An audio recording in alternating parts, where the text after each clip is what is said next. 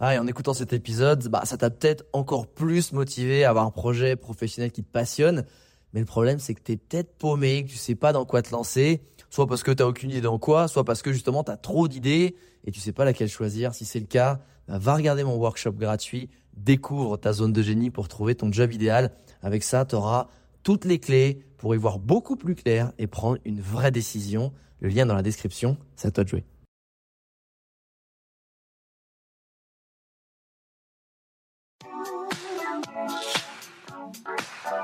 Les Entrepoteurs, c'est le podcast à la cool et sans langue de bois où j'invite un ami entrepreneur à partager tout sur son business. Prends un café et assieds-toi avec nous pour découvrir des infos qui normalement restent entre potes. Le but de ce podcast est de te montrer l'envers du décor de l'entrepreneuriat en toute transparence et honnêteté pour t'apporter un maximum de valeur ajoutée. Ici, on te parlera de productivité, de stratégie pour booster ton business, de création, de management ou encore d'optimisation des process. Et parce qu'être entrepreneur, c'est avant tout une aventure humaine remplie d'obstacles, on te partagera aussi les frustrations et les échecs. Rejoins le cercle des entrepreneurs si tu souhaites lancer ton business, faire décoller ton chiffre d'affaires, surmonter des difficultés professionnelles ou encore gagner du temps. Je m'appelle Alex Viseo, je suis coach et conférencier en personal branding et j'aide les entrepreneurs, CEO, freelance, indépendants, sportifs et artistes à promouvoir leurs talents pour se forger une e-réputation forte qui booste leur business.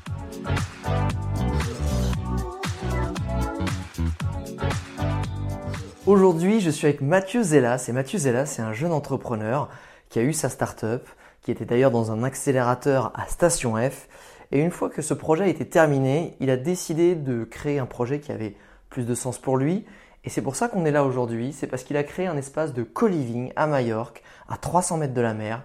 Et il est là aujourd'hui pour nous raconter tout le process de cette transition d'un produit et d'un projet très digital à un autre projet qui est beaucoup plus humain et matériel. Je suis là avec lui.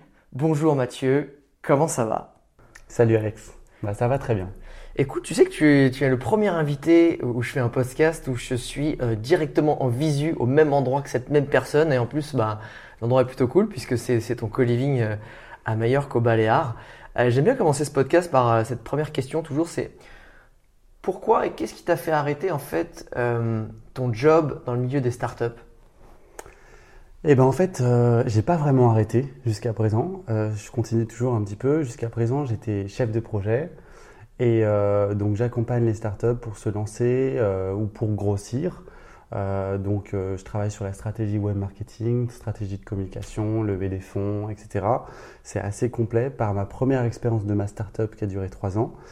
Et en fin de compte, je me suis dit au bout d'un moment, après, euh, après quelques années de conseil, ouais. bon, il est temps de lancer un nouveau projet de startup qui me plaît. Et là, ça a été le co-living Lucky Paradise. Celui où on est actuellement. Et justement, c'est. Parce que là, tu, tu m'as dit, tiens, tu as envie de lancer un nouveau projet, mais tu vas pas expliquer pourquoi. En fait, moi, ce qui m'intéresse, c'est qu'est-ce qui a fait que tu étais euh, à Paris? Je crois que tu étais en plus à Station F, ou en tout cas, tu as dû traîner dans ce coin-là à un moment donné. Ouais. Euh, qu'est-ce qui a fait que tu t'es dit, cette vie-là, ok, je, je peux la continuer, mais peut-être autrement mais tu avais besoin d'autre chose. Qu'est-ce qui allait plus? Qu'est-ce que tu cherchais en plus? Ou différemment peut-être? Ok, alors euh, tout a commencé par la fin de ma startup après trois ans. Qui s'appelait? Luxury Technology. Luxury Technologies. Ah ok, il y a un petit truc un peu américain, ok. Voilà, en fait, euh, on a fait trois ans de startup, j'étais avec euh, des associés, on a fait une petite levée de fonds, on, on, travaillait sur le milieu d'innovation technologique. Ouais en aidant les marques de luxe en fait à cibler les nouvelles générations de consommateurs. Ouais. Donc on a commencé par être une marketplace euh, sur les produits high-tech haut de gamme jusqu'à euh, le côté, on a lancé une marque qui s'appelait Maison Z Paris ouais. et en fin de compte avec cette marque on a utilisé un, un bon levier de communication pour séduire euh, des marques de luxe qui voulaient avoir un petit peu de conseils pour se lancer elles-mêmes dans des nouveaux produits innovants pour cibler ces nouvelles générations de consommateurs. Bon au final ça n'a pas pris okay. et on a manqué de fonds. Et euh, donc, euh, à la fin des trois ans, donc notamment avec un an à Station F en accélération, euh, il a fallu que je me repositionne déjà moi-même. Il a fallu que je me retrouve un petit peu, cool. que je repense euh, qu'est-ce que je pourrais faire en, en, termes de nouveaux projets plus tard. Mais déjà, quand tu subis ton premier échec en tant que start-up, bah, tout de suite, euh, tu as, as, le moment de recovering, quoi. Tu, tu te préfères. Tu... Ça picote un peu, tu ouais. te remets en question. Euh, c'est quoi justement les leçons avant de, continuer à creuser un peu les, les raisons qui t'ont fait changer et arriver sur ce nouveau, euh, euh, ce nouveau concept et ce nouveau projet de co-living à Majorque? C'est quoi les leçons que tu tirées justement de ce premier fail On le sait malheureusement, les startups, il y en a beaucoup qui, qui se crachent, qui ne fonctionnent pas. quand on rebondit, ça veut dire qu'on a tiré les bonnes leçons. Toi, c'est quoi les leçons que tu as tirées de cette première étape? Alors moi, la leçon que j'ai tirée, c'était euh, par rapport quand tu es une start-up et que tu travailles avec des marques de luxe, euh, il faut vraiment avoir le temps. Et le temps en start-up, c'est aussi la trésorerie. Et nous, on avait quand même pas mal de charges mensuelles. Euh, donc du coup, au bout d'un moment où on n'arrivait plus à, face à la trésorerie, on avait un problème de temps.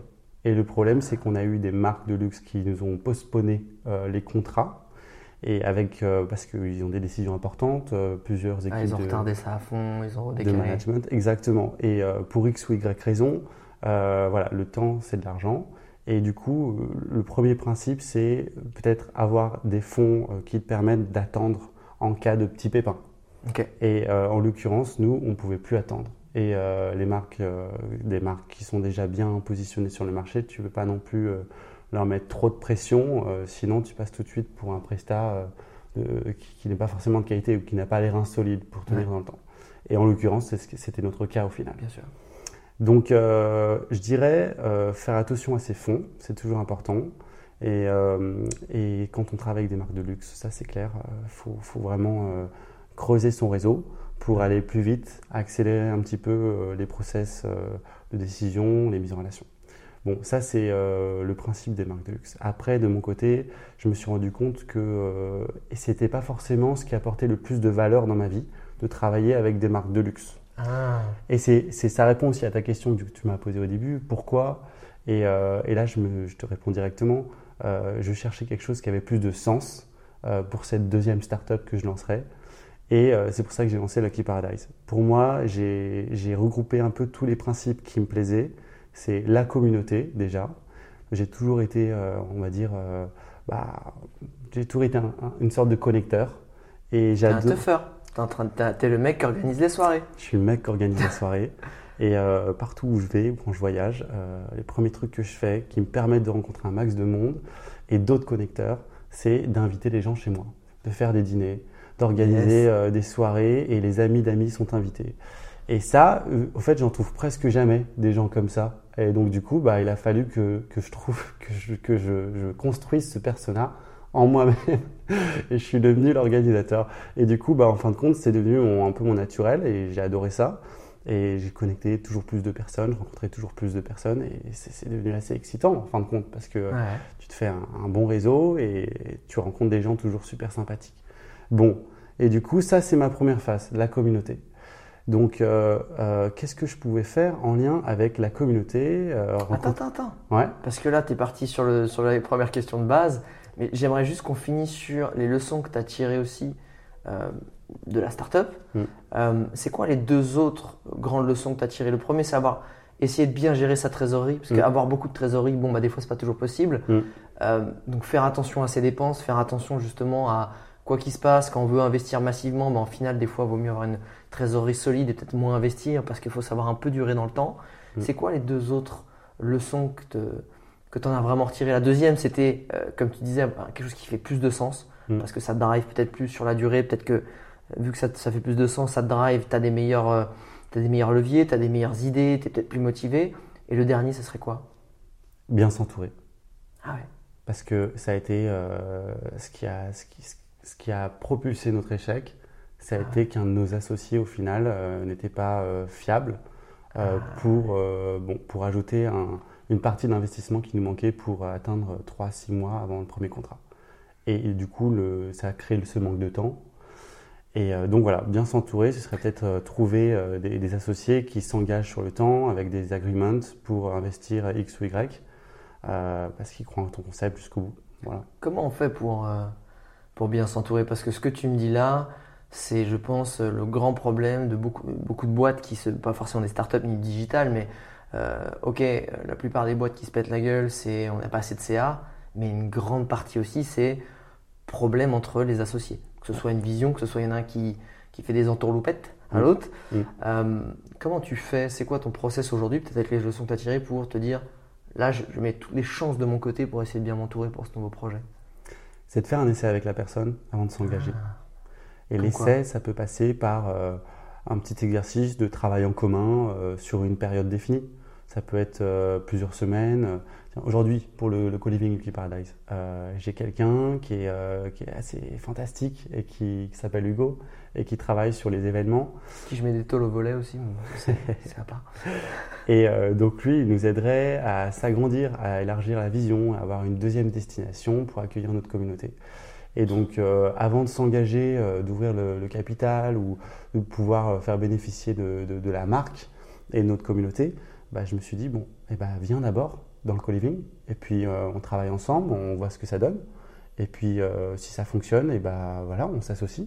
Donc, euh, ça va être de définir un- une période avec la personne avec laquelle tu souhaites t'engager. Euh, après, bien sûr, avoir fait ton petit benchmark de ton côté.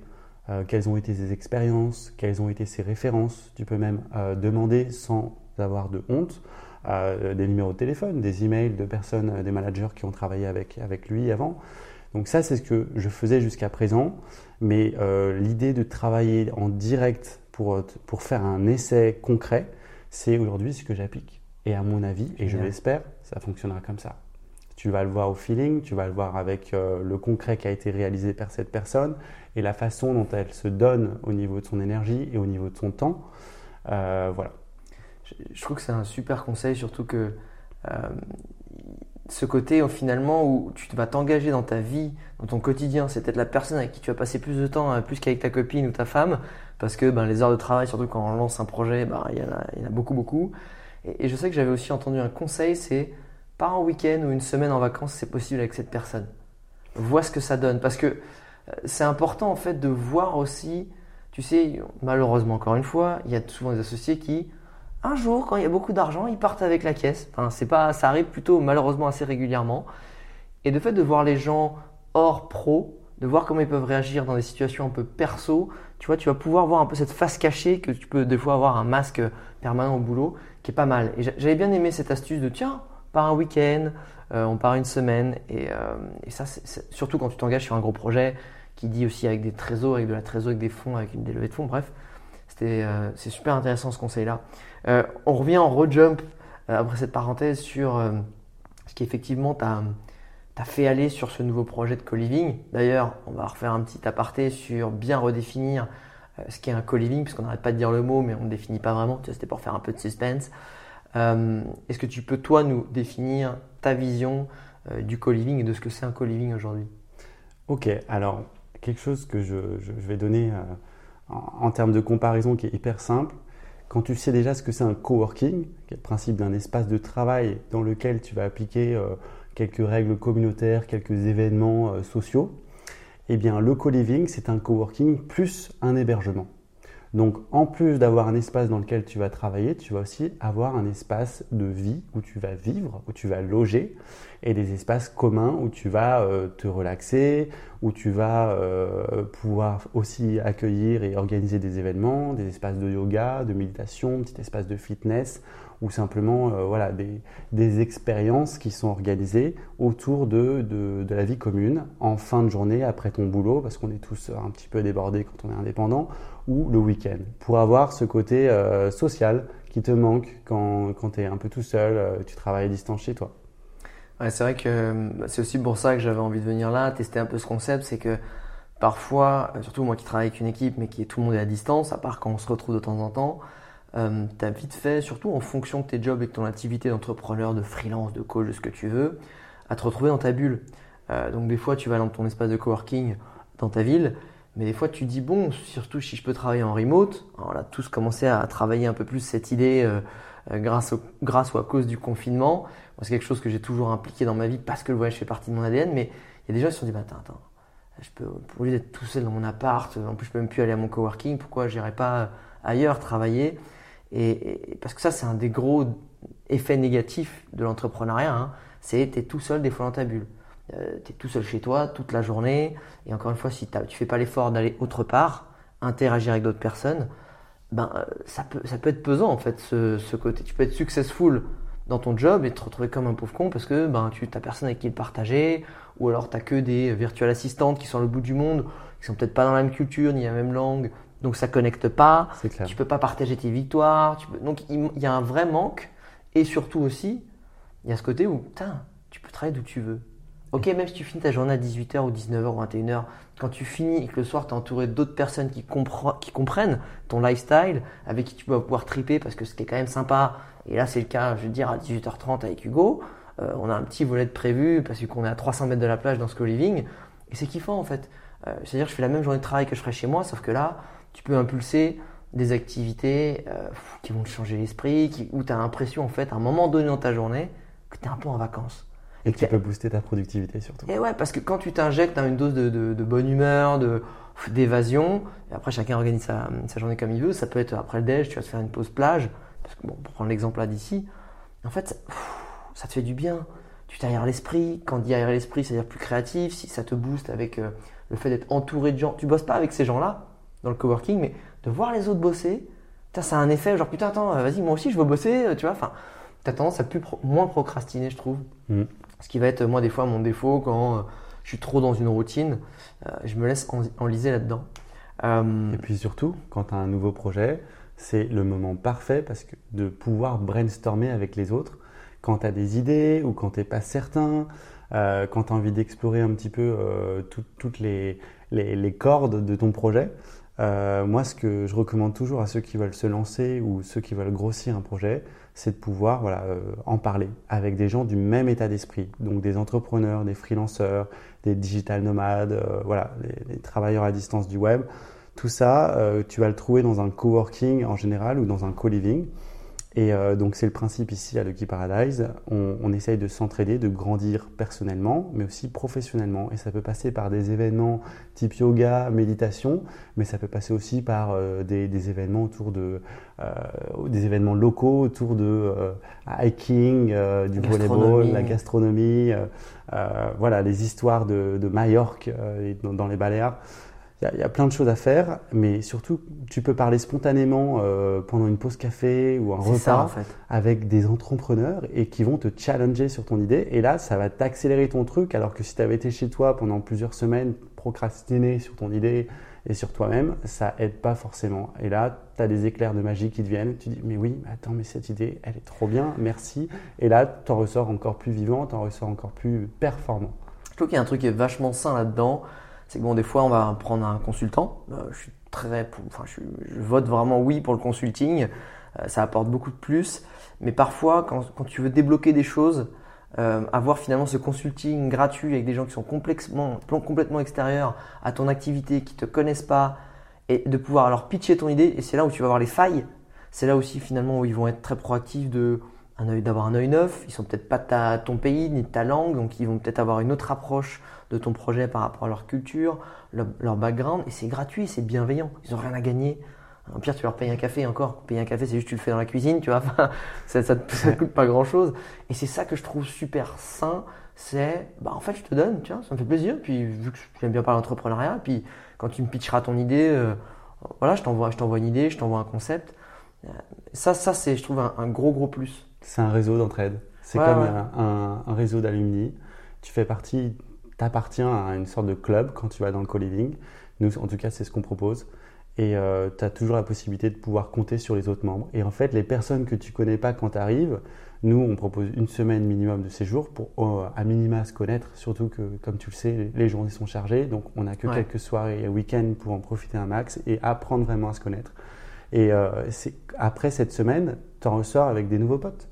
Et parfois, ça peut être des collaborateurs, ça peut être des pros avec qui tu vas bosser, mais tu les connais un petit peu. et C'est beaucoup plus fun quand tu connais quelqu'un avec qui tu bosses.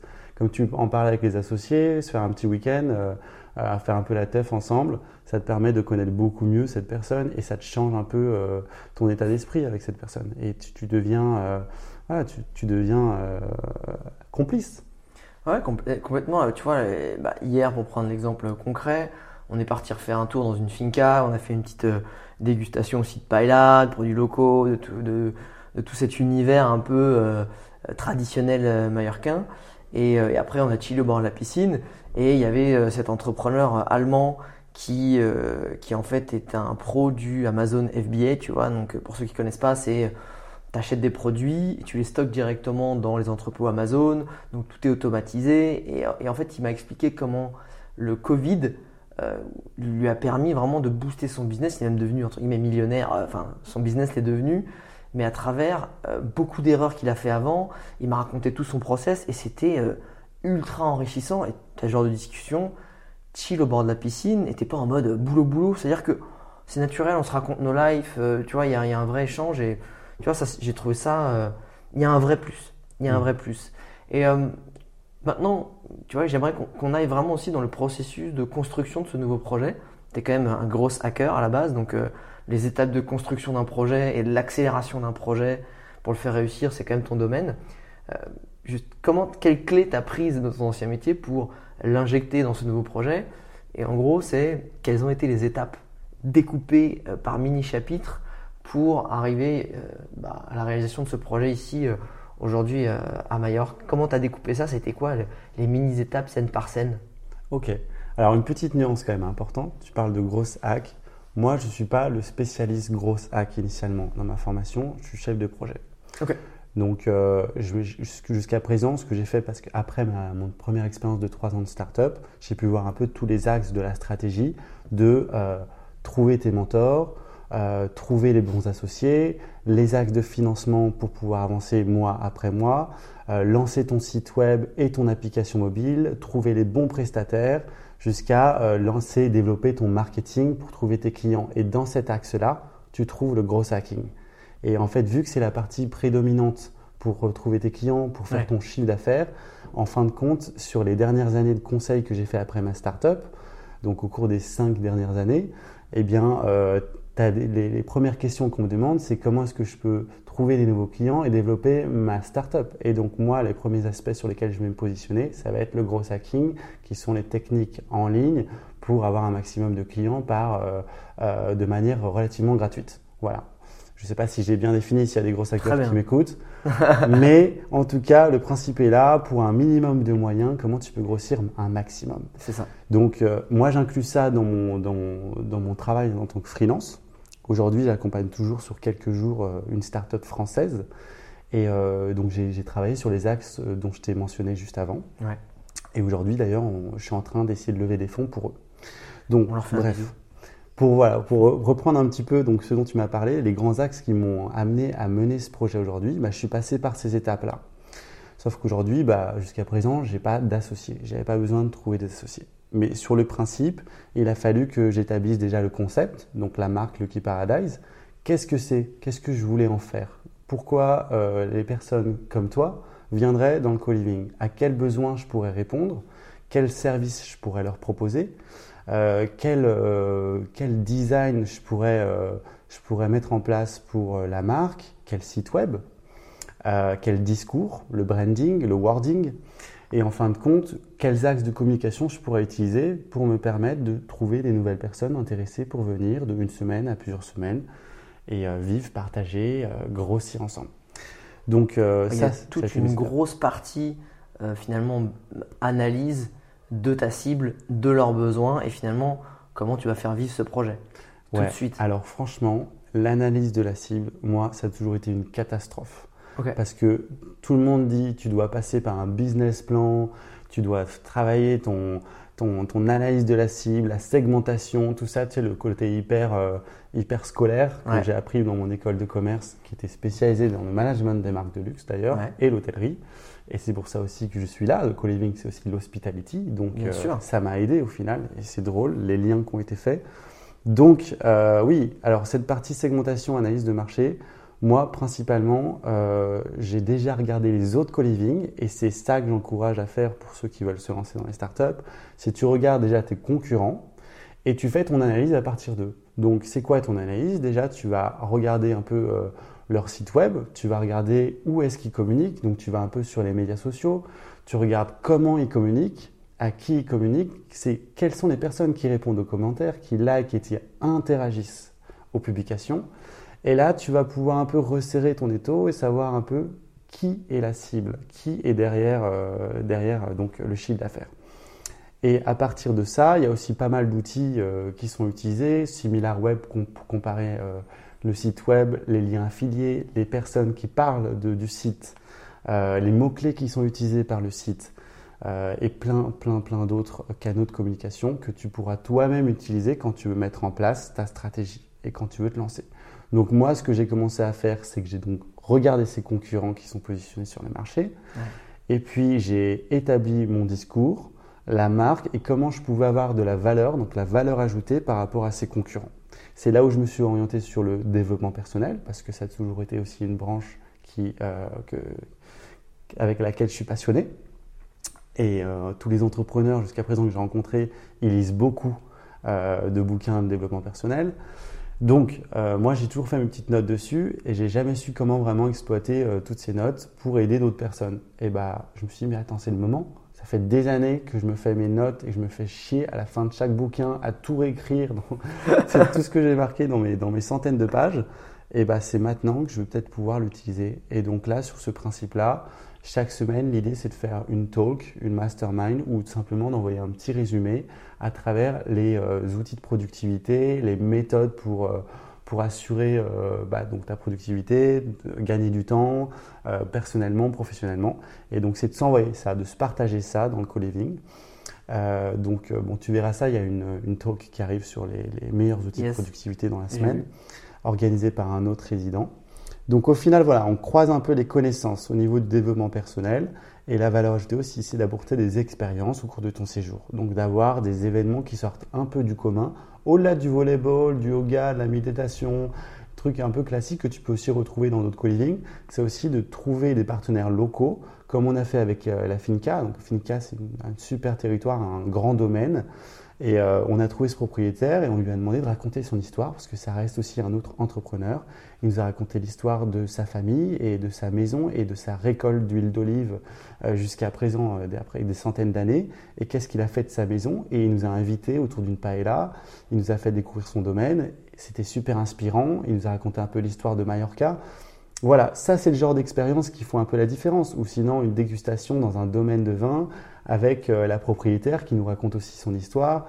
C'est moi le but de Lucky Paradise, c'est d'avoir quelque chose d'inspirant. T'en ressors encore plus inspiré, encore plus productif. Et euh, voilà. Et en plus de ça, on organise des événements, on se, défonce pour avoir des choses qui sont sympathiques et assurer cette vie de communauté. C'est implémente euh, cette brique humaine en plus pour justement avoir cette soupape d'inspiration, de décompression. Est-ce que euh, toi qui justement, moi ce qui est intéressant, c'est que tu as quand même un projet que tu as construit à l'étranger. Et en plus, tu es passé du digital à un projet très euh, matérialisé, qui est très factuel, qui est en plus euh, de l'hospitalité, de l'accueil de personnes. Donc là, physiquement, tu es avec les personnes, es que, tes, clients, ils sont plus en ligne. donc il y a, pour moi, il y a deux notions super importantes que j'aimerais bien que tu, tu, me donnes des feedbacks. C'est, c'est quoi tes conseils? En plus, tu avais déjà vécu à l'étranger. Pour toi, pour t'intégrer et monter rapidement un business à l'étranger Parce qu'on sait que déjà en France, pas forcément facile. Quand tu arrives dans un pays que tu connais pas, avec une culture que tu connais pas, ça a été quoi C'est quoi toi les conseils que tu en as tirés pour te dire Ok, j'ai pas mis deux ans pour me sentir dans le bain et faire démarrer mon truc, mais finalement, ça m'a pris à peine, euh, à peine, à peine six mois. Ok, alors j'ai deux mots clés qui me viennent en tête. Le win-win, je vais en parler juste après, la méthode du win-win.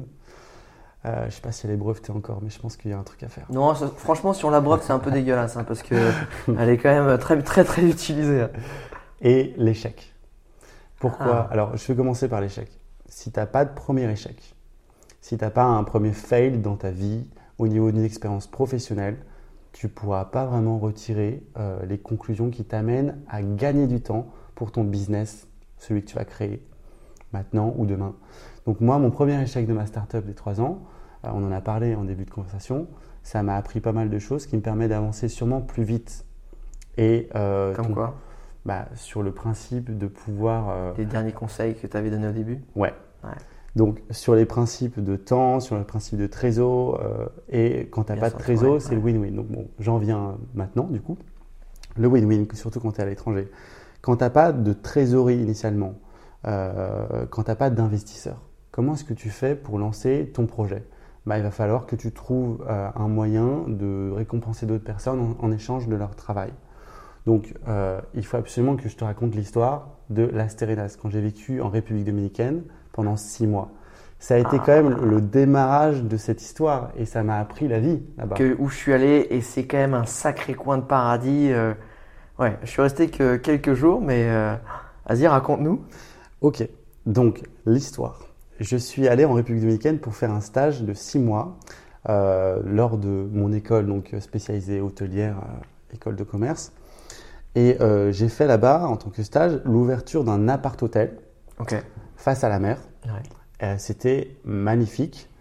Bon, pour, pour tout avouer à, à nos internautes, j'étais pas très bon en espagnol. Donc, euh, voilà. Mucho por favor, quoi. L'interview Skype, disons que euh, on m'a demandé les trois langues, quoi. Français, anglais, espagnol. Français, bon, c'est bon. Anglais, c'était bon, il n'y a pas de problème. Et l'espagnol, par contre, bon, il y a eu des petites coupures pendant le Skype, quoi. Euh, Le mec, il, en fait, le mec raccrochait exprès, genre, oh là là, c'est. J'avais mon frère, mon frère jumeau, qui m'a qui m'avait fait une lettre de motivation euh, avec. euh, Attends, t'as un frère jumeau? Ouais. Le mec a pris ta place pendant l'entretien ou pas? il m'a écrit sa lettre de motivation en espagnol Ça aurait été fantastique. Et moi, heureusement, j'avais toutes mes notes euh, à répondre, les réponses aux questions types sur la lettre de motivation Ouais. que je pouvais reciter. Mais bon, quand on posait des questions un peu détournées, j'arrivais pas, quoi. Bon, donc il y avait des petits problèmes de connexion internet. Donc je veux dire, on va dire, l'audace est important dans le milieu entrepreneurial, mais j'ai j'ai pas commencé mon histoire comme ça. Au final, ils m'ont pris pour l'entretien parce que bon, euh, ils voulaient, ils voulaient tester le principe euh, avec mon expérience passée euh, d'un stage, voilà, pour les aider un peu dans la direction, à travailler sur la stratégie, les services de conciergerie, etc. Bon, euh, avant d'arriver en République dominicaine, j'ai fait quand même un road trip de 15 jours que je me suis imposé pour absolument avoir ma base en espagnol. Donc là, je suis parti solo avec mon sac à dos. J'ai fait le tour de la République dominicaine, des petites villes en hors saison. Et euh, j'ai rencontré euh, plein de gens et j'ai dû me débrouiller. J'avais pas le choix. Mon seul moyen de me bouger les fesses, entre guillemets, c'était d'aller sur place et d'apprendre l'espagnol parce que j'avais pas le choix. Et moi, c'est ma méthode. J'arrivais, j'arrivais pas. J'arrivais pas avec euh, avec l'école, l'espagnol. J'étais vraiment pas bon. Donc il fallait que je me. je Fallait qu'il y ait des mecs avec qui tu joues au domino, des nanas avec qui tu prends des verres pour te motiver un peu plus. Voilà. Et donc là, j'avais. dans le bain. Et j'ai rencontré aussi d'autres gens qui parlaient espagnol, euh, qui m'ont euh, qui m'ont aidé un petit peu euh, quand je suis arrivé sur place, donc des, des travelers. Et on a on a fait notre voyage ensemble, donc ça m'a permis aussi de- d'établir des bonnes bases, de me faire corriger, donc c'est l'essentiel. Génial. Donc bref, j'ai fait ce tour en Repdom. J'avais ma base d'espagnol, je suis arrivé pour le stage, j'ai fait l'ouverture de l'appart hôtel. Pendant les six mois de l'appart hôtel, j'avais j'avais un salaire vraiment euh, vraiment minimum quoi. Ouais, de stagiaire, quoi. de stagiaire quoi. Et j'étais logé gratuitement, donc j'avais de la chance parce que c'est un, un promoteur immobilier. J'ai passé une expérience incroyable avec ce mentor promoteur immobilier. Et ça m'a appris aussi euh, comment euh, trouver ton audace quand tu es un, entrepreneur. Le mec m'a m'a raconté son histoire. Il avait commencé avec, il est paysagiste de base, et il a commencé, il s'est dit, vas-y, on se tire avec ma femme, on va, à- on va monter un truc en République dominicaine. Ils ont trouvé un petit terrain, ils l'ont acheté avec un, avec un prêt euh, vraiment minable. Et ils ont, ils ont créé sur ce terrain des, premières constructions, une première maison. Ils ont fait un, joli paysage autour, donc euh, plein de végétation. Et ils l'ont vendu, ils se sont fait une plus-value. Après un terrain, ils ont fait deux terrains, trois terrains. Après un appart-hôtel, deux appart-hôtels, trois appart-hôtels. Voilà, moi je suis arrivé au niveau du premier appart-hôtel. Il y avait une belle expérience à faire, il y avait tout à faire. Donc voilà, ça c'était l'histoire. euh, L'idée, j'ai trouvé un mentor, un autre entrepreneur qui m'a Ah. raconté son histoire, qui m'a inspiré et qui m'a raconté un peu ses astuces. Comment est-ce qu'il a fait pour se lancer à partir de rien Et il, a- il s'est lancé, il l'a fait, et il a trouvé les personnes sur place qui l'ont accompagné. Il a eu ses premiers échecs. euh, et du coup, il en, a, il en est ressorti encore plus vivant, plus fort, et il a créé ses autres appart-hôtels derrière avec son expérience. Ça, c'était ma base. Mais bon, quand je te dis que j'avais un salaire vraiment merdique, euh, bon, je n'ai pas à me plaindre parce que c'était magnifique ce stage, c'est juste qu'il fallait que je trouve un complément de revenu Ah. pour faire mes activités sur l'île et pouvoir profiter un petit peu des excursions parce que je connaissais rien à cette île euh, après mon road trip. Et là, euh, déjà, j'ai commencé en fin de compte à essayer de trouver un moyen de pouvoir euh, voyager gratuitement pendant ces excursions. Donc là, euh, j'ai vu qu'il y avait euh, un problème dans ces agences qui faisaient des, des excursions pour les touristes. Il n'y avait pas de vidéos qui étaient proposées. il n'y avait pas de vidéo qui était proposée en guise de souvenir pendant ton excursion formidable, tour en bateau, euh, euh, kitesurf ou whatever. Et euh, donc là, je me suis dit, bon, moi j'ai ma GoPro, parce que j'ai toujours été un petit peu geek. Je vais la proposer en tant que service, je vais, je vais monter un truc et je vais la proposer pour 50 euros la vidéo, un peu comme ils font à Punta Cana, mais ils ne le faisaient pas dans cette ville, à Las Terrenas. Et là, j'ai commencé en fin de compte ma première aventure entrepreneuriale au black. et sans le savoir, et j'ai commencé à, démarcher plusieurs opérateurs là, qui, faisaient leurs excursions. J'aurais dit, mais on peut rajouter euh, un petit truc marketing, on propose une vidéo, euh, c'est moi qui les prends en vidéo pendant l'excursion et je leur propose euh, un petit prix 50 euros avec le montage inclus, je leur envoie par mail. Et là, j'en ai trouvé un qui m'a dit, OK, et grâce à ça, j'ai pu faire mes premières euh, excursions gratos. C'était le deal. c'est que je profite de l'excursion. Comme ça, je prends mes vidéos aussi à côté. Mais bon, faut, faut, la, faut la tester une première fois en tant que client, l'excursion avant de Bien sûr. et du coup, j'ai commencé à faire quelques vidéos et j'ai même recruté quelqu'un euh, en France. J'ai fait une annonce de stage. Euh, et pour, pour qu'il le monte? Pour qu'il puisse faire le montage. le mec, ouais, je sais monter des vidéos, oui. et lui, c'était un expert de monteur, du coup, et je lui ai fourni le matériel et il a commencé à faire le montage. On a commencé à vendre quelques vidéos, etc. Et puis là, j'arrive déjà à la fin de mon stage après euh, quelques vidéos vendues. Bon, c'était vraiment purement pour faire les activités gratuites. Et euh, au final, euh, bah, avant de partir, avant les six mois, le, mec, le gérant de, des excursions, il m'a dit non, si tu pars, je vois pas pourquoi je continuerai à, à partager le montant du chiffre avec toi alors que tu n'es pas là, il n'y a que le monteur qui reste ici. Donc au final, ça s'est mal passé cette première expérience parce que je suis parti du business, je suis parti du pays, c'est normal, ça n'a pas fonctionné. mais pourquoi tu, pourquoi tu voulais continuer à prendre un CA toi? Bah, C'était ma première activité, je pensais quand même qu'en ayant monté tout le, tout le business, je pouvais à distance, euh, grâce à stagiaire que j'avais que j'avais. mais il faut quelqu'un pour filmer. Oui, bah, c'était lui qui filmait et qui montait. Tu vois Et il continuait, il avait encore quelques mois devant lui, devant son stage. Ah, le stagiaire était sur place? Ouais, ouais, il est venu sur place pour faire tout le ah. montage. Et c'est grâce à lui qu'on a fait des super vidéos. Donc au final, ça n'a pas marché parce que, voilà, un échec. Si tu pars loin de ton business, ça ne fonctionnera pas. À distance, euh, en tout cas, euh, c'est compliqué, sauf quand tu fais tout en ligne. Là, c'était un business physique. Bon, c'était la première histoire. Ça m'a appris un peu la base de l'entrepreneuriat. Donc le mentoring, le principe de se lancer tout seul et de se démerder parce que tu n'avais pas forcément le choix et parce que euh, voilà, j'avais pas trop de sous quoi. Donc ça, ça m'a appris un peu les bases de l'entrepreneuriat et surtout, pour finir là-dessus, euh, bah, quand j'ai lancé cet appart hôtel, bah, tu lances un service de A à Z, tu présentes un lieu, euh, tu vends les ah. services en annexe, tu crées une liste de partenaires qui peuvent proposer des services et des expériences autour de l'appart hôtel pour les clients et tu rencontres une clientèle internationale avec laquelle tu dois adapter un certain discours de manière à pouvoir vendre les appartes qui pouvaient aller jusqu'à un demi-million, des penthouse ou euh, abordables à 100, 150 000 euros pour un appart d'une chambre. Et le tout avec une prestation de qualité qui, correspondait à mon expérience dans le côté euh, luxe. Donc hôtellerie, luxe, plus la communauté qui était le point qui m'a toujours fait plaisir. Et je me suis dit, bon, qu'est-ce que je vais lancer comme nouvelle aventure euh, Donc cinq ans après, là où, là où on parle en direct, bah, j'ai peut-être lancé quelque chose qui a un lien avec tout ça, plus le côté startup. Et là, je me suis dit, mais attends, je vais taper ces mots-clés, communauté, euh, startup, euh, hôtellerie. Ah, c'est intéressant ça. Et j'ai demandé à Google de faire ton brainstorm avec des mots-clés. Il a répondu à ma question à travers plusieurs articles. J'ai vu euh, l'immobilier 4.0, l'hôtellerie 4.0, le co-living. Et là, génial. Je me suis dit, ok, il faut y aller. Et là, je peux te raconter la suite de l'histoire. Depuis que la fin de ma startup, j'ai été débauché en tant que freelance à temps plein euh, pour un, groupe de gastronomie. J'étais le chef de projet Transfo Digital, monter le site web, application mobile grâce à, mon expérience de ma startup où j'avais fait les mêmes choses, euh, mener à bien l'équipe et la stratégie. Et au bout d'un an, il était temps, je me suis, on va dire, euh, rétabli au niveau financier. et puis à, partir de ce moment-là, je me suis dit, bon, maintenant il est temps de se lancer dans un nouveau projet qui me plaît, avec ces mots-clés, et c'est là où je me suis dit, bon, ça y est, eh ben, je vais travailler, je vais continuer à travailler à distance pour ce, ce, groupe en tant que freelance. Je vais diminuer un peu mon salaire et mon nombre de jours pour eux, parce que mon plus gros de ma mission était parti. Et je leur ai dit, ça y est, je, je, souhaiterais partir maintenant, travailler plus dans vos locaux, mais complètement à distance. Donc, je voulais devenir digital nomade. Ouais. Et ils m'ont dit oui. Et donc là, ils ont dit oui les cons.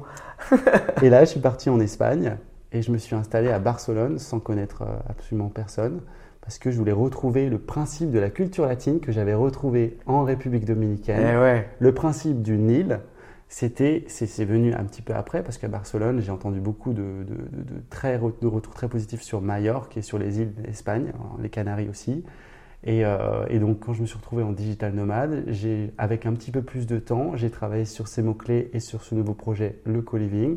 J'ai intégré une agence de conseil pour les accompagner dans le lancement de nouvelles structures co-living coworking pour leurs clients, donc des études de faisabilité qui m'ont ramené de nouvelles compétences pour comprendre et bien cercler le milieu du co-living et comment te lancer dans un co-living. Je suis rentré dans des coworking à titre personnel en tant que digital nomade. Ah yes. Et je suis allé dans des co-living ensuite euh, quelques semaines pour voir à quoi ça ressemblait encore en tant que digital nomade. Et avec toutes ces expériences, j'étais prêt pour lancer mon co-living. Maintenant, c'était où? Eh ben, J'ai décidé avec euh, les différents co-living que j'ai fait sur les îles de confirmer que j'allais le lancer à Majorque. Ça y est, on est en février, j'arrive à Majorque. J'ai trouvé même un investisseur qui fait partie des digital nomades que j'ai rencontré lors d'un co-living.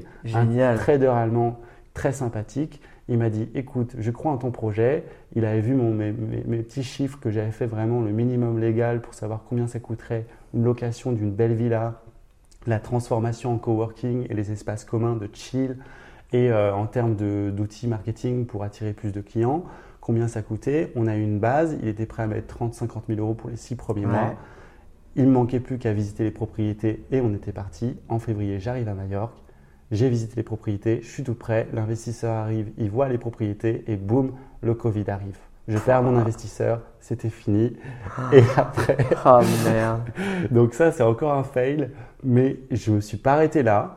Pendant les mois de confinement, j'ai travaillé sur le moyen de pouvoir lancer coûte que coûte ce projet sans financement.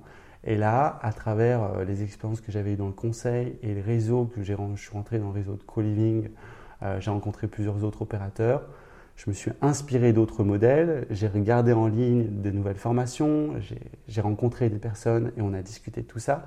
Et là, je me suis dit, bon, qu'est-ce que je vais faire? Je vais euh, me transformer en tant qu'opérateur. Donc, je vais lancer une marque forte, Lucky Paradise, un concept avec une communauté et je vais trouver un lieu dans lequel je pourrais établir un modèle de partage de revenus avec un propriétaire d'une villa et donc là, ça c'est intéressant. Ouais. Et là, si tu n'as pas de fonds, en fait, tu partages ce que tu arrives à générer. Exactement. Et donc en fait, à travers euh, mes, communications que j'ai faites sur différents groupes, donc le gros hacking pour trouver des nouveaux clients sur des photos qui ne ressemblaient pas à la villa qu'on a aujourd'hui. Je me suis sur les villas que j'avais déjà visitées. J'ai fait ma com, j'ai établi le concept, j'ai lancé le site. Et là, il y a plusieurs propriétaires qui sont venus vers moi et qui m'ont dit tiens, ton modèle m'intéresse. Moi, j'ai perdu mes clients de tourisme sur ah. Airbnb et Booking. Donc, euh, à cause du Covid, justement, il n'y a plus de, personnes qui viennent pour une semaine, comme ça, pour les vacances. Et là, ils m'ont dit, écoute, viens, on en discute. J'ai discuté avec plusieurs d'entre eux et il y en a un qui est un entrepreneur italien et il m'a montré la villa. Je suis tombé amoureux, la villa où on est. Et euh, je lui ai dit, écoute, moi, je te propose le modèle d'opérateur. Je te fais un contrat de management où je peux gérer toute ta maison et je partage des dépenses et les revenus avec toi dans le principe de limiter les risques et d'éviter d'avoir un loyer euh, élevé, en général 3-4 000 euros minimum pour une, villa avec 8 chambres comme on a. Et à partir de là, bah, on fait nos essais ensemble. Et si ça fonctionne, eh bien, on continue là-dessus. Et grâce à ça, ça m'a apporté tellement de flexibilité que j'ai pu me lancer en testant ce modèle, donc Lucky Paradise, et en itérant avec les premiers clients sur les premiers retours, euh, comment était la maison, comment était l'expérience, les événements, pour améliorer constamment la chose. Et là, on arrive à la fin du deuxième mois, donc on arrive presque au troisième mois. Et euh, j'ai aperçu euh, que des retours positifs sur le deuxième mois en tout cas. Le premier mois était un peu dur, mais grâce à ces premiers clients qui savaient pertinemment qu'on se lançait, on a eu des retours bienveillants. Et le deuxième mois, eh bien, on a, on a accompli la vision, on a créé nos expériences, nos tableaux d'événements, on a lancé tout ça, on a fait nos partenariats locaux, on a, on a avancé plus dans la communication et sur les, les, les moyens qui marchaient bien, les canaux qui fonctionnaient bien, Facebook, euh, Google Ads, euh, les partenaires. Les influenceurs. Les influenceurs. et puis voilà, on est arrivé et puis c'est grâce à ça qu'on est là. Et c'est, tu vois, il y a, y a, deux choses que tu as dit, euh, notamment des leçons que tu as eues de ton fail, entre guillemets, en, en RepDom, moi, qui m'ont tiqué, c'est un, j'avais plus le choix. Souvent, ceux qui y arrivent vraiment, c'est se créer une situation où tu n'as plus le choix. Je sais que c'est la situation que j'ai dans laquelle j'ai voulu créer artificiellement quand je me suis réorienté, quand j'ai arrêté mon job d'influenceur voyage que j'aurais pu continuer longtemps. Hein. Quand on me propose d'aller nager avec des baleines en Polynésie, si tu veux, c'est compliqué de dire non. C'est mm. pour ça que j'avais décidé de vraiment arrêter pour plus avoir le choix et une espèce de sortir cette énergie euh, parce que de survie en fait, c'est ça. Et le deuxième, et j'aimerais que tu nous en dises un peu plus, c'est trouver un mentor. Mm. Tu vois, moi, c'est les difficultés que j'ai. J'ai jamais pris le temps ou la bonne méthode pour trouver un mentor avec lequel je peux évoluer. Et aujourd'hui, c'est quoi les conseils que tu donnes aux gens pour trouver un bon mentor? Ok c'est pas compliqué. Tu vas sur LinkedIn, tu tapes les mots-clés avec ton industrie, ton secteur que tu recherches. Et là, tu vas tomber sur des brutes, des gens qui sont énormément d'expérience dans les top levels, manager, directeur, entrepreneur, serial entrepreneur, mentor. Et tu vas les contacter un à un avec un petit message personnalisé pour leur demander s'ils seraient intéressés de discuter avec toi parce que tu penses avoir un projet qui pourrait leur plaire. Et là, sur euh, les euh, cinquantaines de messages que tu envoies des personnes assez bien placées dans l'industrie que tu recherches, tu vas au moins avoir trois réponses. En général, les mentors, c'est des gens qui sont assez ouverts d'état d'esprit euh, et puis qui vont prendre le temps de répondre et prendre le temps de conseiller les gens. C'est des gens bienveillants. Et c'est ça des mentors ou des business angels. Donc, Qu'est-ce que tu leur apportes en échange? Qu'est-ce que ça leur apporte? Eh bien, tu leur apportes différents. Alors, ça dépend du mentor. Alors, par exemple, euh, ok, alors aujourd'hui, moi, je connais Guy, euh, Guy Perdrit, et lui, euh, donc lui, il est le numéro un qui a créé le réseau de co-living, donc co-living network, et aujourd'hui qui est le directeur du co-living network. Je connais aussi Mathieu Lesniak, qui a son agence de Conscious Co-living, une agence de conseil pour accompagner les co-living. Et ces deux personnes, donc voilà, qui dirigent leur, réseau, euh, ils sont un super pouvoir d'influence et euh, c'est des personnes de manière générale que je me suis dit avec lesquelles il fallait absolument que je travaille, que je les fasse rentrer dans le advisory board. Donc, euh, bah, je les ai contactés de la même manière que, que je t'ai cité. Et, et, puis là, je leur ai demandé si ça les intéressait de pouvoir, de pouvoir s'entraider. Par exemple, Matthew, il était à la recherche de nouvelles références de co-living pour pouvoir le présenter sur son site web et pouvoir euh, voilà l'afficher, en être fier. Et donc pour ça, je lui dis écoute, moi je pourrais appliquer tous tes, conseils d'agence de conseil et je pourrais être euh, ton espèce de modèle que tu pourrais refléter et utiliser largement dans ta communication, ton marketing pour trouver des nouveaux clients. Ah. Un exemple. Euh, l'autre exemple de Guy, lui, ça pourrait peut-être l'intéresser d'avoir des prises de participation dans mon capital en échange de quelques heures de conseils par mois. Et à partir du principe où il connaît, il lors d'un appel, il te cerne un petit peu au niveau de ta personnalité, tu, tu du fond du cœur, tu, parles de quitter, qu'est-ce qui t'a amené à là, quel est ton nouveau projet. Normalement, un mentor, voilà, il, est, il est tout de suite accroché ou il n'est pas accroché. Il va te le dire si le projet lui plaît. Et euh, si ça a du sens et un lien avec son industrie, si tu es dans l'innovation ou si tu apportes quelque chose, une valeur ajoutée, tout de suite, je pense que ça peut aussi le séduire. Et si euh, tu lui proposes une prise de participation dans ton capital euh, ou euh, une, référence qu'il peut largement utiliser, eh bien, ça peut, ça peut, ça peut l'aider à, comprendre son intérêt de travailler et de t'aider ou de, de, te filer un petit peu de network. Donc jusqu'à présent, c'est les méthodes et les leviers que j'ai utilisés. C'est trouver ces personnes bienveillantes qui sont déjà des mentors. Génial et de leur, de leur demander en quoi tu pourrais les aider. Toi, en échange aussi de quelques heures. Et là, il faut écouter avant tout. Euh, au lieu de parler d'une heure pendant ton concept, déjà, tu, tu, tu lui demandes, euh, voilà, euh, en quoi ça pour, tu pourrais toi aussi l'aider à ton tour. Le win-win. Et ça, c'est le win-win. Et c'est la première chose que je demande avec les personnes qui sont intéressées par le concept, c'est comment est-ce qu'on pourrait travailler ensemble. Et on a trouvé ce win-win ensemble, toi et moi. Bien sûr. Est-ce qu'on en parle ou pas? Ah non, c'est vraiment ça, c'est ça qui est intéressant. C'est euh, euh, pareil, moi j'avais envie de découvrir ce concept euh, de co-living. toi, tu cherchais aussi quelqu'un qui soit prêt à le tester, à lui donner de la visibilité avec un avionnette. Et je dis ok, en plus, moi qui ai un peu voyagé aussi, tu vois, dans des espaces de coworking, dans des, pas mal d'auberges de jeunesse qui reprennent un peu ce côté communautaire et multinational. Euh, je trouvais ça super intéressant, tu vois, de se dire euh, comment on fait un échange de bons procédés. Et en plus, pareil, il y a aussi ce côté consulting où tu me dis, bah, viens avec ton projet que tu es en train de construire en ce moment, on va échanger. Et effectivement, je pense que quand tu penses win-win, en plus, il y a, il y a ce côté où t'es pas comme dans un contrat où, bon, bah, le contrat, c'est la presta, c'est ça. Il y a aussi ce côté, genre, plus tu vas donner à l'autre, plus en fait l'autre, il va vouloir te donner naturellement. Et, euh, je pense que c'est, enfin, pour moi, ça fait partie de, du, vraiment du marketing bienveillant que j'essaie d'adopter euh, et d'appliquer à mon nouveau business. C'est je donne, je donne, je donne à ma communauté. Et après, quand j'ai prouvé, quand j'ai montré mes valeurs, mais que mon process et ma façon de travailler, bah, je demande à la communauté, tu vois, mais pas avant.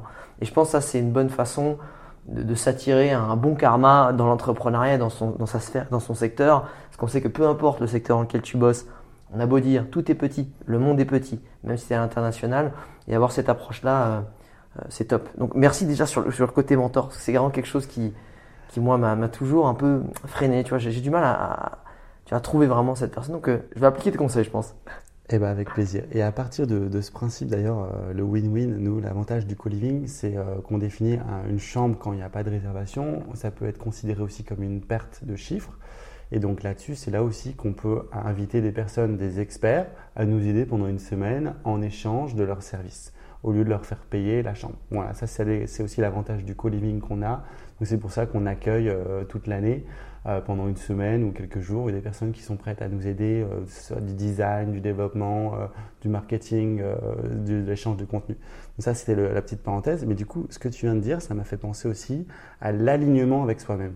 Et ça, c'est assez incroyable. Au niveau du développement personnel, j'ai découvert que si tu étais aligné avec toi-même, donc avec les principes, tes valeurs, avec ce que tu aimes profondément, avec ce dont tu es passionné, mais c'est incroyable parce que tu te connectes tellement avec toi-même que tout le monde se connecte à toi naturellement. Et il y a des exemples, et je pourrais t'en rajouter plein. Le dernier exemple que j'ai en date, c'est je me suis marqué dans mon agenda, tiens, ce serait sympa si je pouvais trouver une prof de yoga qui viendrait euh, une heure par semaine et qui, profiterait de, notre terrain euh, pour, euh, pour animer sa communauté, les faire venir ici, aller sur le rooftop, petite session de yoga, ça me permettrait à elle d'avoir un lieu sympa où le faire avec sa communauté et à moi de pouvoir faire parler du co-living à sa communauté. Et, je me suis mis ça dans l'agenda et le lendemain j'ai reçu un message sur Messenger, une prof de yoga qui était intéressée.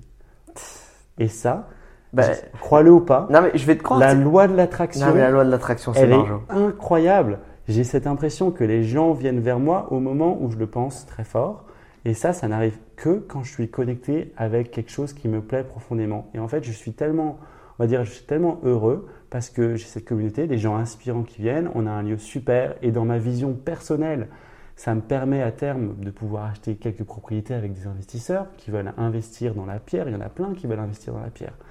Et, de, recevoir dans ce lieu euh, bah, des, personnes aussi inspirantes qui sont très contentes parce qu'elles rencontrent des autres personnes du même état d'esprit et ça répond à leurs besoins parce qu'elles ont besoin de vivre et de travailler à distance et de pouvoir aussi euh, euh s'escaper euh, de, de, de, leur, de leur routine. Mais bon, bref, à part, à part cet aparté, là, je me sens vraiment connecté et peut-être il y a des gens qui me disent, mais tu rayonnes dans ta façon d'être. Je pense c'est le mot C'est parce que je me sens bien parce que euh, je suis hyper aligné avec moi-même, je, suis content de le faire, je ne vois pas le temps passer, je me donne parce que je, suis heureux. Et je pense que ça attire quelque chose. Je, suis, convaincu parce que l'exemple que tu viens de donner euh, s'applique à la raison pour laquelle je suis ici. Euh, parce que quand tu es aligné avec tes valeurs, tu te sens bien. Quand tu te sens bien, comme tu dis, tu rayonnes. Je pense que c'est vraiment le mot. Tu rayonnes. En fait, tu dégages un truc. Alors me demande pas comment ça fonctionne, ça marche, je l'ai prouvé dans ma vie à travers tous mes voyages. Euh, tu rayonnes et l'univers il te renvoie un truc dont tu as besoin au moment où tu as besoin. Enfin, des fois c'en est vraiment dingue. Et l'exemple que tu me dis là, euh, moi ces derniers temps j'avais besoin de changer d'air, je me posais la question de changer d'appart, tu vois, avec tout ça là. Euh, je vais visiter deux trois apparts qui me correspondaient vraiment pas mal sur plein de critères. Je dis non, je pense qu'il y a un truc qui va pas, tu vois. Je pense qu'en fait ce que j'ai besoin c'est passer un peu de temps à l'étranger ou dans des lieux un peu différents, etc je te jure, je crois que c'était l'après-midi ou le lendemain matin, je reçois ton message dire Salut Alex, j'aime bien ce que tu fais et tout. J'ai lancé un co-living, j'aimerais bien que tu viennes le tester, que tu, tu fasses un peu de contenu parce que ben, pour voir un peu si ça te tente, ce que tu en penses, analyser le truc, faire des feedbacks. Euh, dis-moi ce que tu en penses. Et qu'est-ce que j'ai fait? J'ai un message au jeu, je fais écoute, c'est hallucinant, c'est ce dont j'avais besoin, ce, dont, ce, à quoi j'ai pensé la veille ou je sais même plus dès le matin. Et, tu je savais même pas vraiment ce dont j'avais besoin, tu vois. Mm. Et là, il me dit co-living. Je putain, mais c'est ça qu'il me faut. Majorque, voir la mer. Ok, avec du soleil. Je, mais, je fais, et du coup, ben, une semaine après, ben, je débarque. J'ai pris mon, mon billet d'avion, genre, de, le lendemain de notre call. Et, et ça, c'est vraiment fou. Quand tu es aligné, tu es dans ta mission de vie. Et je pense que c'est ça le plus dur. On pourra en parler des heures, de vraiment trouver sa mm. mission de vie. Mais ça vaut le coup de passer du temps, de l'énergie, même de l'argent à trouver ce pourquoi tu es fait. Et, ça peut être, euh, tu vois, toi tu es dans ultra digital, là tu as remis un pied dans l'humain. Et, euh, et c'est pas, le, quand je dis dans sa ligne de vie, c'est pas dans les nouveaux domaines, hein, forcément. Hein. Ça peut être dans les trucs digital un peu, un peu trendy, pas du tout. C'est qu'est-ce qui fait du sens? Peut-être que tu es ingénieur à la défense, on prend un stéréotype. Et en fait, toi, ce que tu aimes, c'est peut-être en ce moment avec tout ce qui, que tu vois dans l'actualité, c'est en fait ouvrir une ferme de permaculture ou bah il y a peut-être un gîte. J'en sais rien, je te prends un truc un peu euh, très stéréotypé, mais mm. c'est ça en fait. Donc j'ai, ça, je trouve que c'est une belle fin pour terminer un peu ce podcast, même si j'ai deux trois questions par lesquelles j'aime bien terminer. Euh, la première, c'est si je, peux, euh, là tu vas me dire, ah bon, est-ce que tu peux? Je vais dire, je peux, je peux, Mathieu, je peux. Mm. T'octroyer un petit quart d'heure avec Richard Branson, donc le fondateur de tout le groupe Virgin, pour que tu lui poses les questions sur l'entrepreneuriat. Quelles questions par rapport à tes problématiques actuelles tu lui poserais? Pour essayer de, tu vois, de débloquer tout ça Si tu un cadre de l'entrepreneuriat, tu lui poses quoi comme question? Alors, vu que. Comme tu as un quart d'heure, hein, fais gaffe, t'as pas le temps de niaiser, ah tu vois, comme on dit au Québec. J'ai une seule question, parce que bah, jusqu'à présent, tu as compris que j'adorais les îles. Qui n'aime pas les îles paradisiaques hein, entre la République il vit aux îles britanniques, donc c'est. Entre Mallorca, je dirais d'abord, comment tu fais pour acheter une île Parce que ça, du coup, j'ai découvert qu'il avait acheté son île. Quoi. Il avait acheté une île, je ne sais plus laquelle, mais bon, c'est. Une des îles, il y en a plein. Et donc là, là, il va sûrement me présenter son business model, comment acheter une île, comment se, se lier avec euh, les acteurs du gouvernement, euh, avec les, parties prenantes, euh, rassembler les fonds. je sais pas, je sais pas. Peut-être qu'il a fait tout seul hein, avec son argent, sa trésor perso. Je, je, doute. Mais donc ça m'intéresse parce que ça, tout, tout, projet en fait qui, qui mène, tout projet qu'entrepreneur mène, ça reste un micro business plan ça reste une analyse euh, de pourquoi, du comment, une introspection. Donc là, tu es en train de nous annoncer que tu veux racheter Mayor, quoi. Ok. Et du coup, dans la question, ce serait euh, c'est la question que je pose ici aux entrepreneurs. Quels ont été euh, tes échecs qui t'ont mené à ta réussite? Quels, ont, ah, quelles, sont tes bonnes, tes best practices? Quels sont les conseils que tu nous recommandes? Et puis, est-ce que tu tu pourrais me mettre en relation avec un tel Direct, ça gratte. Et surtout, avant de cette question, comme on l'a expliqué avant, comment est-ce que je pourrais t'aider aujourd'hui et comment est-ce que euh, je pourrais euh, brainstormer sur une idée qui te plaît euh, pour apporter ma petite touche de créativité? Il va dire bah, tu vas nettoyer les chiottes d'abord. C'est Richard Branson, tu sais. non, c'est, je pense ce que tu as soulevé comme question, c'est ultra important. J'adore la première. Quels sont les échecs qui t'ont permis d'arriver à ta réussite? Mm. Ça, c'est génial. Autre question tu es euh, dans un petit troquet à Majorque, là, à côté, à Palmanova, à côté. Euh, tu as fait une sortie avec euh, tous les gars de l'espace de, de co-living.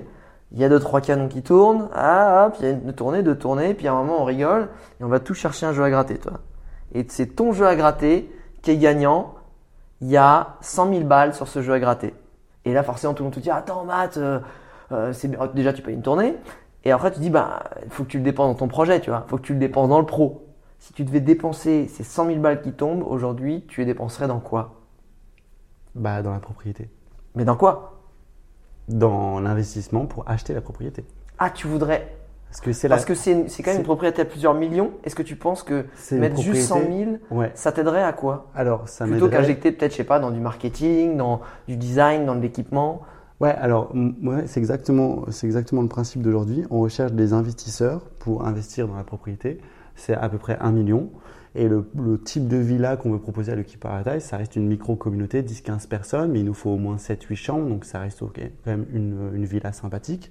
Là, on a 400 mètres carrés, euh, on est sur un bien de standing, de haut de gamme, et à côté de la mer. Bah, le même principe de l'équipe Paradise, c'est de trouver le même genre de propriété. Et là, aujourd'hui, tu l'as compris, on est en contrat de management, mais la vision, c'est quand même d'avoir notre asset, d'avoir mmh. notre, immobilier. C'est ça qui fait aussi notre différence, c'est qu'on investit dans la pierre.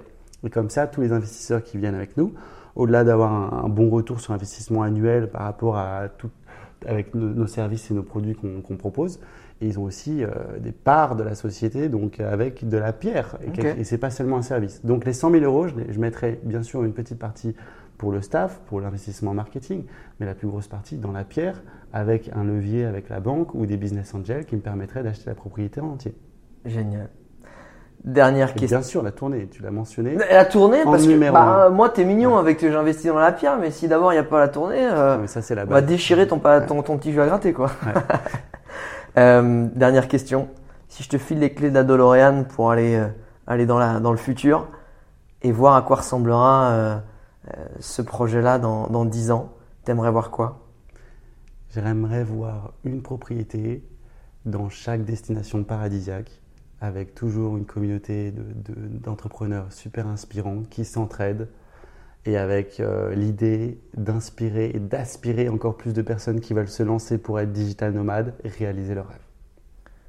Eh, ça c'est de la punchline, ça Mathieu. Écoute, euh, je te remercie beaucoup pour euh, ton témoignage, pour ton histoire, pour tous les tips que tu as donnés. Franchement, tu as donné beaucoup. On sent qu'il y a, on sent le chef de projet, hein, qui a décortiqué les projets, qu'on a monté, qu'on a démonté, qu'on a conseillé. Euh, pour tous ceux qui nous écoutent, je pense que et qui montent leurs projets ou qui sont en cours, euh, je pense qu'il y a vraiment plein de best practices à reprendre et à appliquer. Euh, évidemment, internautes, pour tous ceux qui nous écoutent, tous les liens pour contacter Mathieu, pour venir sur le Key Paradise, c'est dans la description du podcast. Et avant de nous quitter, ce qui nous fait plaisir, c'est les petites dédicaces en story, c'est les petites dédicaces sur LinkedIn, ça, ça fait toujours très plaisir. Et puis Mathieu, moi je te dis euh, à très vite et, bon développement du projet.